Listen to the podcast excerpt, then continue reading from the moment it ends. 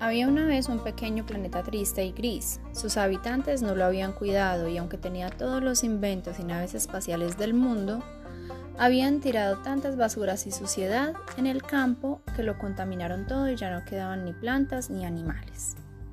Un día, caminando por su planeta, un niño recorrió una pequeña flor, encontró una pequeña flor roja en una cueva. Estaba muy enferma, a punto de morir Así que con mucho cuidado la recogió con su tierra y empezó a buscar un lugar donde pudiera cuidarla.